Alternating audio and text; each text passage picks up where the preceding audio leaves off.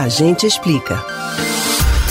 Completou um ano nesta terça-feira que os brasileiros podem transferir dinheiro entre bancos diferentes sem pagar taxas adicionais. Esta e outras praticidades trazidas pelo Pix fizeram com que ele se popularizasse rapidamente. No dia do primeiro aniversário, o serviço inaugura algumas medidas de segurança. Você sabe quais são as novidades do Pix? A gente explica.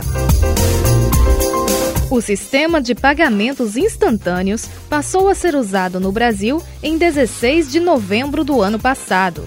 A possibilidade de substituir transações como TED, DOC e pagamento de boletos por um serviço mais prático, rápido e gratuito fez sucesso. Nos primeiros dois dias de inaugurada, a ferramenta já contava com mais de 10 milhões de inscrições e 677 instituições financeiras habilitadas, segundo o Banco Central. Agora, já são quase 350 milhões de chaves cadastradas, sendo 334 milhões de pessoas físicas. E mais de 104 milhões de usuários já realizaram alguma operação pelo Pix. Tanta popularidade é mais um motivo para o reforço nas medidas de segurança. Entre os novos mecanismos está o bloqueio cautelar.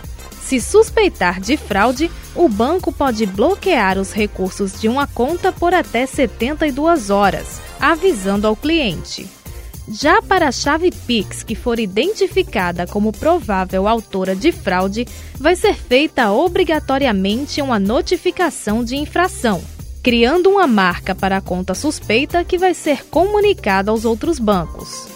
E uma das novidades mais importantes é o mecanismo especial de devolução.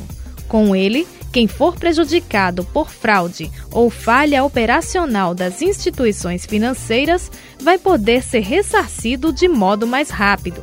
A devolução do dinheiro pode ser feita por iniciativa do próprio banco que receber o valor de forma indevida. O lançamento de outras funcionalidades do Pix está previsto para o fim deste mês. Com a modalidade saque, vai ser possível retirar quantias em espécie em estabelecimentos comerciais. E com o Pix Troco, o cliente de uma loja ou supermercado, por exemplo, vai poder pagar as compras via Pix com um valor adicional e receber esse excedente em dinheiro vivo. Você pode ouvir novamente o conteúdo desse ou outros A Gente Explica no site da Rádio Jornal ou nos principais aplicativos de podcast: Spotify, Deezer, Google e Apple Podcasts. Betânia Ribeiro para o Rádio Livre.